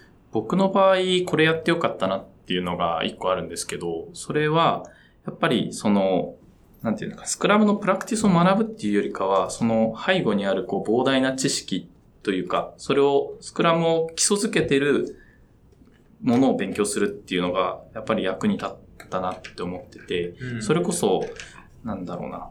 結構、組織っていうのとこう密接に関わってたりするので、そもそも組織ってなんだっけって言われた時に、よくわかんないなみたいな。じゃあ、こう、ちょ、ちゃんと組織論の本を学んだりとかっていうふうに、じゃあな、なんでこう、組織が必要なんだろうみたいなところとか、あとは、こう、何かしら意思決定をするときに、我々は果たしてどうやって意思決定をしてたんだろうかみたいなのうん。言われてみるとよくわからないみたいな。で、どういう、本当はどういう意思決定がいいのかも全然わからないみたいな。の中で何かを決めなきゃいけないってなった時に、そういうなんかもっと先行研究じゃないですけど、そういったところを学ぶと、あ、じゃあ、スクラムってどうしてこういうプラクティスにのっとってるんだろうっていうのが結構見えてきたっていうのは、すごいやってよかったなと思いますね。なるほど。めっちゃ真面目っすね。大体なんか、プラクティスの美味しいとこつまみ食いしようとか言って、入れて失俺、俺敗するみ、たいな。俺、俺の、いや、これはちょっと違うからっつって。いや、そうそうそうそう、変えてって、みたいな。あると思うんですけど、そもそものなんか、まあ、さっきの話も多分近いんですけど、そもそもソフトウェア開発って何なのかみたいな話とかも一緒で、なんか原理に戻って、じゃあそのプラクティスは何の意味があるのかっていうところ、このなんか、そのプラクティスの、こう、ホワイを深掘っていくみたいなところをやってったってことですよね。そそれはもう本、本を読んでって感じなんですか？そうですね。結局もうそこは本を読むしかない。まあ、当然、その実務の中で経験っていうのはうん。積み上がっていくんですけど、はい。あの、まあ、経験だけじゃどうにもわからない部分があるので、そういったところはもう本に頼るとか、まあ基本的には本に頼るうんとか、まあネットで記事探すとかっていうのもあるんですけど、はい。まあそれよりかは、あの、ちょっとお堅い本の方が時間はかかるんですけど、なんか最終的にはこう繋がったりするのかなっていう。うーん。なるほどっすね。まあそうっすよね。なんかそこで読んだ本で、おすすめの本とか、この本はめっちゃ理解に役立ったとか、あります？あの パッと言って出るかわかんないですけど。なんかシンプルに、ちょっとどこのやつ、シンプルに組織論っていう本があって、それがすごく僕の中では分かりやすかったんですけど、シンプルに組織論。あシンプル。違 う 組織論っていうタイトルなタイトルの本。ああ、なるほど。となん？ちょっと待ってくださいね。えーっと、うん。あ、よくわかる組織論ってやつですね。よくわかる組織論。柔らかアカデミズムわかるシリーズのよくわかる組織論ですかね。これはすごい、そもそも組織ってなんだろうみたいなところからスタートしていって、じゃあ、例えば、職能別組織とはい事業部別組織がどうとかっていううん。話とか、組織について分かりやすく体系的に学べるってことですね。そうですね、本当に。うん、うん。っていうのが、やっぱすごく、あの、本当の基礎の基礎として学ぶのには良かったなと思いますね。結構ガチ理論の本ですね。そうですね。まあ、ただちょっと、あの、退屈っちゃ退屈なんですけど、確かに3000円ぐらいする。へえ。そうですね、ちょっとお高いですし。人事の人とか読みそうな本ですね。そうですね。確かに結構、固めのとかデカめの企業の人事の人とかすごい読んでそうなイメージ。なるほどな。いいっすね。そういう硬い本あんま読んでないなっていうことにすごい今反省しまし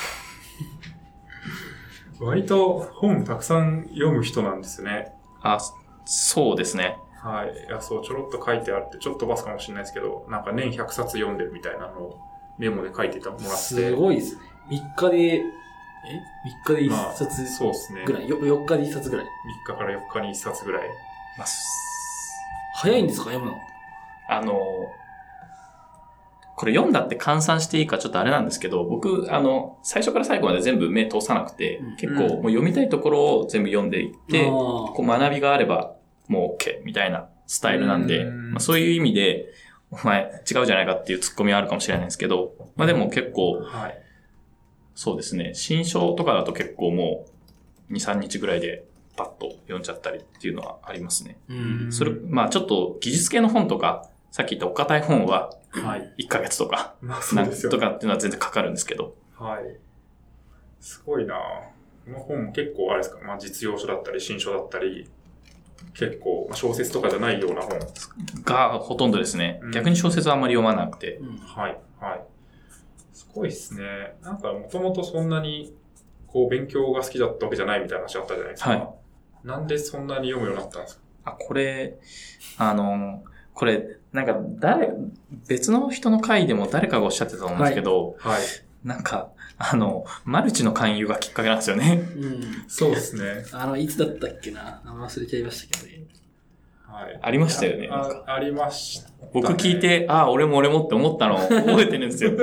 あやっぱあるんだなって思って。ありましたね。あれじゃないですか。あの、金持ち、金持ち父さん。あそうそうそうそうそうしたやつじゃないですか。うんあの、なんかこう、なんか読書会があるよみたいなのをこう誘われて、行ったら、まあ、それは本当に読書会なんですよ。で、ただ、それを主催してるのがマルチの方だったっていうだけなんですけどうん、うん。なるほどまあ、。それだけなんですね。はいうん。で、あのーその読書会が結構お普通に面白かったんですよね。あの、主催がどうであれ結構面白くって、そこでなんかこう本を紹介し合うようなやつだったんですけど、こういう本読んできました。で、こういう要約でどうのこうのみたいなのをやって、あ、なんか面白そうな本結構いろいろあるなっていうのに、そこでこうちょっと世界が広がった感じですかね。はい。で、あと、あ、社会人になって、あの、1000円、2000円ぐらいなら出せるようになったっていうのもありますね。うん学生時代だと本買うっていうのがもう辛いじゃないですか。確かにそうっすね。あまりたくさん買えないです。買えないです。で、うんあの、とはいえなんかこう、図書館とか使うともうなんか行くのもめんどくさいし、予約するのもめんどくさいし、いつまでに返すとかもめんどくさいんで、もうそういうのがこう結構気になったらふっと買えるようになったっていうのも結構大きいかなと思いますね。うん。確かに確かに。そうですね。まあ自己投資だと思えば別にこんなん安いやろみたいな意思決定をね、しやすくなったなってのありますね。ああ、そうですね。今、ズッキーさんが調べてくれましたが、ゆうたまこうたろうさん、うん太郎さんかなの回ですね。SP20 か。もうだいぶ前だな。そう、もう昔すぎて、そうねどの方だったかなって思いました。確かに。なるほど。いや、いいっすね。本読みましょう、皆さん。すごい雑に、雑にまとめましたけど。いや、マジでね、その、僕、結構なんかそういうの、はい全部読まないといけないのかなって思っちゃいがちなんでめっち、ゃわかりますね、僕も。えっと、はい。質疑が多くなっちゃうんですよね。そうなんですよね。こう、なんか、逆に聞きたいんですけど、そういう、こう、つまみ食いできる人って、どうやってつまみ食いする歌詞を探してるんですか？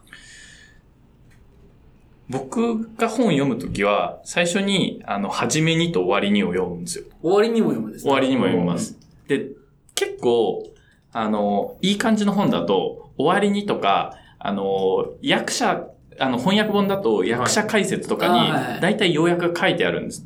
たりするんですよ。そこ見て、まず面白そうか、自分が、なんか自分が興味持つかどうかっていうのは結構最初は重要かなって思ってて、まずそこ読んで、で、その後には大抵目次読んで、こう気になる箇所があるか、みたいなのを読んで、で、で、最初の1章、2章ぐらいをパラパラっと見て、あ、なんか大丈夫そうだなって思ったら買っちゃうみたいな感じですね。ああ。うん。まあ実際買って読むときはもうそこの結構興味があるポイントこを中心に読んでそうでいって、もうなんか、あ、学びあったわ、つってこう閉じて次の本行くとか。ああ、いいですね、でも。確かに、それで学びがあったって感じれるんならそれで十分ですよね。うん。結構本、いやなんか本とかを書いてみて思うのは、なんか、すごいこのページ数書きましょうみたいなのがなんとなくあるんですよ。うん出版的にも。ななんか別に、そうも、もちろんなんか重要じゃない膨らまし方をしたとは言わないが、まあ一般的にはなんか本当に伝えたいことは何かあって、ただ別に、こうその派生のなる、派生になるようなもので、まあ、支えになるようなもの、そうそうそう、いくつかこう分量を増やしていくみたいなのがあるので、別になんかそのコアな部分だけ分かれば、OK、最大のこう果実は取ったみたいな感じになるのはすごい分かりますね。そうですね。結構、うん。これまとめたら3枚ぐらいなんじゃないかなみたいなのも、うんはい極端なんですけど、時々ありますよね、そういうなんかあの、はいスライド一何枚にしてみたみたいな。そうですね。とかそういうサービスもありますよね。そういうなんか要約サービスもありますね。そう、うんビジネス書をなんか一瞬で3分で読めますみたいな。あ、なんかありますね。そう、よくなんか YouTube の動画で広告してるので、ちょっと名前忘れましたが、ありますね。まあ別にそこのユーザーじゃないんで名前言わないですけど。うなるほどな。いいっすね、いいっすね。そこがあるとなん、どんなものに対しても、一旦こう学んでみるかって言って本を読むっていうのがそうですね。手段として取れると思うんで、すごいいいと思いますね。なるほど。そうですね。他なんか会社の話で話したいことありますか？結構、もう、なんだかんだ、まあまあ話してますよん。ね。まあまあの時間ですね。そう、早いなって感じなんですけど。個人的に聞いてみたいところは、まあ今の勉強の話と絡むんですけど、まあなんか、通信制の大学に、これはもう終わったんですか？行かれてたあ、そうですね。過去形なん言ってたですね。行ってたんですね。かなと思ってて、まあそういうコンピュータサイエンス学んでたという話が書いてあるんですけど、はい。なんかそれはなんかどうしてそれをしようと思って実際どうだったとかって聞いてみてもいいですか？はい。えっと、僕は北海道情報大学っていう、本当通信制で、あの、通う必要がないやところの大学で、あの、まあ、単位だけ取得するっていう形なんですけど、コンピュータサイエンスをこう学んでて、で、なんでやったかっていうと、結局、やっぱり文系出身っていうところにちょっと負い目があるっていうか、はやっぱりこう、コンピュータサイエンスの基礎を分かってないなっていうのは、もう、てかまあ、こっからちゃんとやっていくんであれば、いずれ基礎は必要になるし、うん。早いとこ勉強しといた方がいいよなっていうのはあって、はい。で、っていうのと、あと、なんか、コンピューターサイエンスの単位があれば、ワンチャン留学に行けるんじゃないかみたいな、うん。海外とかですね。はい。っていうのもあって、そういう海外留学したいなみたいな考えてた時期も一時期あって、うんで、。そういった時に文系がこう、バックグラウンドの人って、そもそももう受けることすらできなくて、うん。その事前要件みたいなのの単位を取らないと、こう、アプライすらできないみたいなのがあって、じゃあ、もう、ちゃんと単位を取ろうというモチベーションで、コンピューターサイエンスを学んでました。なるほどですね。なんか、2年でいけるんですか？これは、はい最大何年かな？わかんないですけど、まあ結構2年、2年で終わるってわけではないですね。うん。その、正規というか、単位取得じゃなくて正規で入る人は多分4年。うん。普通の大学と一緒の4年で、で、単位だけ取りたい人は、まあその、取りたい単位を取れるまで、まあ最大何年とかあったかもしれないですけど、はいっていう感じですね。なるほどですね。う んこれか、通信、通信教育部っていうのがあるんですか？そっちですかそうです。これですよね。なるほど。結構、通信制の大学でコンピュータサイエンス学ぶってなった時に、こう、大学の選択肢って多いんですか？全然調べたことがないんですけど。コンピューターサイエンスだと、僕が調べた限りあんまりなくて、うんまあ今はどうかわからないんですけど、はい。あのーよく、まあ、まず一番メジャーなのが放送大学あうんあ、確かに聞いたことある。は、まあ一番メジャーで、はい。結構、まあ安、安いですし、学費もそんなにかからないです。で、僕が調べた中だと、ソフトバンクがやってた、あやってるのかな？ちょっと詳しく覚えてないんですけど、なんかサイバー、サイバー大学かなっていう名前の、ーうん確かソフトバンクか、まあ、どっかの会社、民間の会社が母体の大学がソフトバンクですね。ある、ああるのと、あとはこの北海道情報大学っていううん感じですかね。その通信制でやりたいっていうのを調べると大体この3つぐらいで、あとそれ以外は多分あると思うんですけど、結構、なんていうんですか、もう結構門戸が狭いというか、うんそれこそ、あの、ちゃんとした大学院に行くみたいなはい、はい。感じのところになるかなと思いますね。結構、なんか緩く単位だけ取りたいです、みたいな感じだと、僕が探した限りこの3つくらいしか見つかんなくて。なるほどですね。割と、なんかすごい大変そうなイメージがあって、まあ、こう社会人になって大学行くみたいな。うん。その辺ってどうでしたか？時間のやりくりだったりとか、まあ、実際どうだったのかみたいな。まあ時間のやりくりで言うと、まあその勉強時間を作らないといけないっていうのは当然あるんですけど、はい。はいあの、大学時代と圧倒的にモチベーションが違ったので、うん。そういった意味で苦しみはあんまりなかったですね。うんそもそも自分が学びたいって思って自分でお金出していってるんで、確かに。ちゃんとやるみたいな。うん大学時代は、まあ学費は両親が出して、はい。で、あの、必修だから取るみたいな。そうですね。そのモチベーションと全く違うみたいな感じですね。実際どのぐらい、こう、一週間に時間を割いてました？一週間だとどれぐらいですかね多分、時期にもよると思いますけど、まあ一日、一日1時間30分くらいって感じですかね。ん。講義を進めたりあって講義を進めたりか。ウェブで。ウェブで、そうですね。あ、ウェブのやつと、あと、本のやつと、あと、なんか、3日間短期集中みたいなあのがああ。ったりして、うん基本はウェブと、たまになんか、ちょっと休み取って短期集中、金土日みたいうん。はいな感じですね。なるほどっすね。すごいな、でも。それをコンスタントに2年間結構続けていくような感じなわけですもんね。それと本読みながら、なんかめちゃくちゃインプットしますね。インプットだけは多いんですよね。ちょっとアウトプットが、あれなんですけど。いや、こんな圧倒的なインプットがあるということはめちゃくちゃ強い気がしますけどね。うん。なるほどまあ、あ、の、転職の時にもしかしたらそこも評価してもらえたのかもしれないなっていうのはありますね。まあなんかちゃんと、ま、学ぶ人だなみたいなうん。え、このあれですよね。えっと、プログラミングスクール行ってるのとは被ってないですよね。いや、被ってましたね。その時は、その時は辛かったです。ん。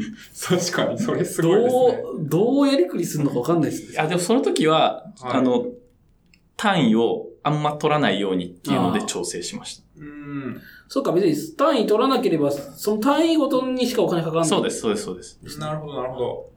そこは別に調整できるんです。忙しい時期はちょっと減らして、みたいな。いや、まあ、とはいえですけどね。うん。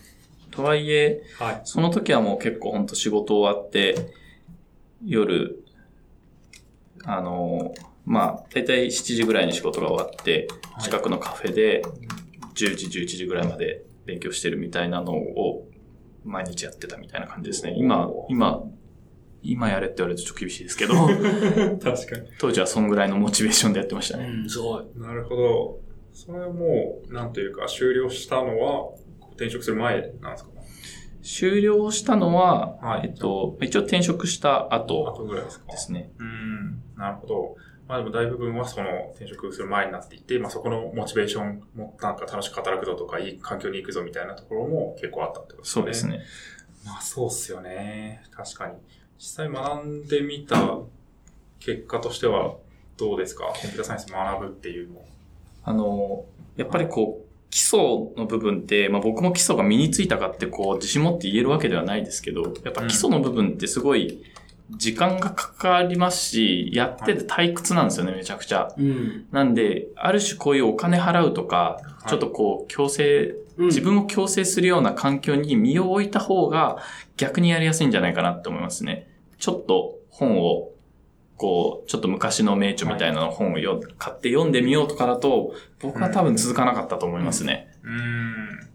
確かに、そこね、まとまったお金払うとか、まあなんかもう大学に通うみたいな、受けるみたいなのをして、こうコミットメントを自分の中でしていくっていうのがいいんじゃないかってことですよね。そうですねじゃないと、絶対、もっと今流行りの何かを絶対途中でやりたくなっちゃうと思うんですよね。うんそっちの方が、あの、盛り上がってますし、うん。実務にもつながりますし、そうっすよね。俺はなんでこのユニックスのスレッドとプロセスとかなんかこんなものを学んで、これは一体仕事の何の役に立つんだみたいな。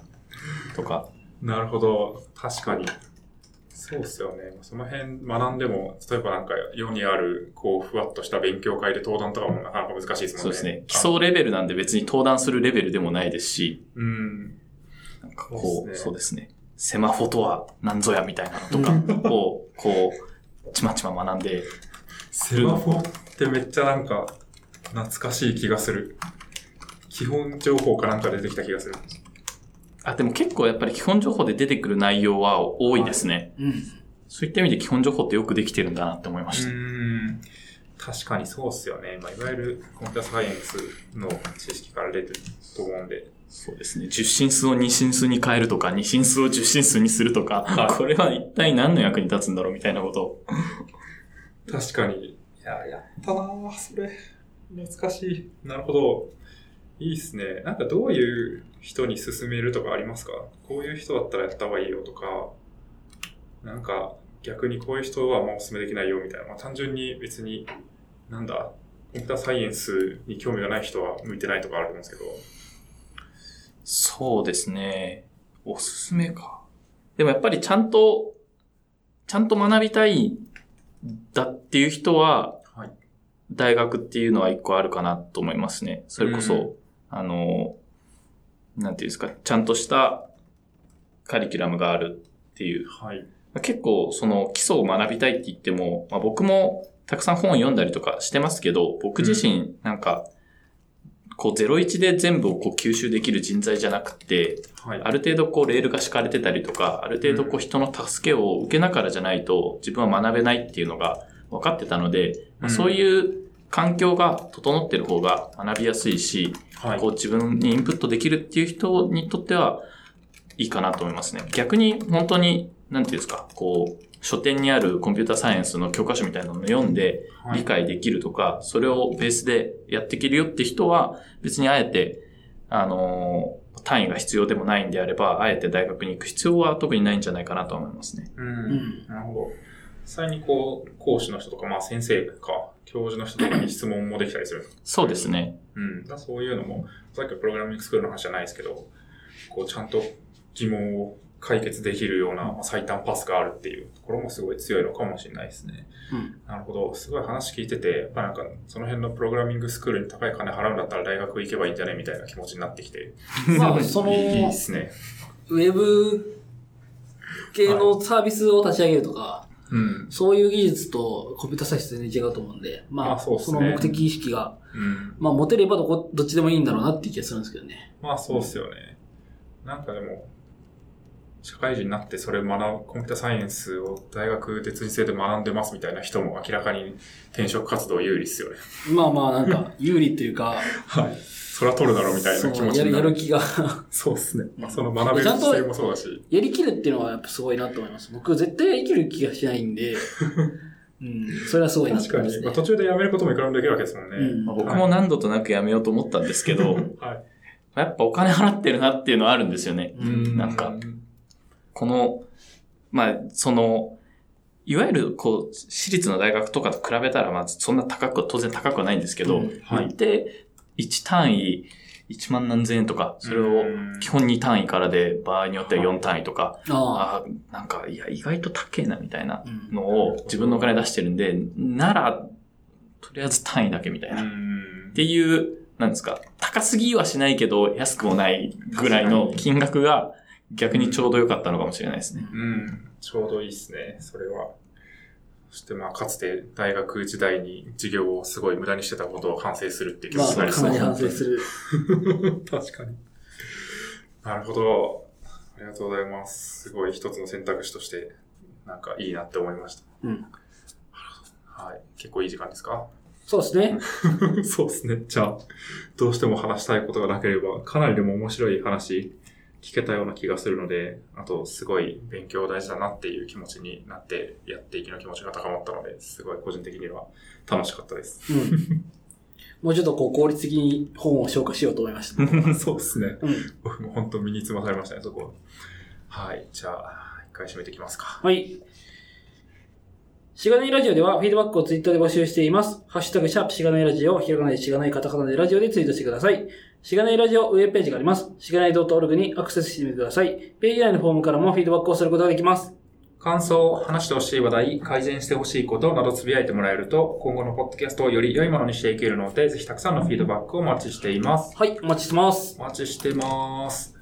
えー、最後に告知などあれば、お願いします。はい。えっと、まあ今日、現職の話はあまりできなかったんですけれども、はいえっと、ビズリッチでは、えっと、エンジニアを募集しています。えっと、まあ、いろんなサービスがあって、いろんなサービスで募集をしているので、あの、興味がある方は、あの、リクルーティングページを見ていただければと思うんですけど、まあ、特に僕が携わってる、えースタンバイという求人検索エンジンは、えっと、すごく、えっと、技術的な要素がたくさんあって、クローラーとか、ウェブのアプリケーションとか、あとは広告のサーバーとか、結構いろいろ多岐にわたってすごく、あの、エンジニアとしては、あの、面白い環境にあると思うので、あの、興味がある方、もしくはコスカラをやってみたいっていう方は、あの、ぜひ、あの、お声掛けいただければなと思っております。はい。ありがとうございます。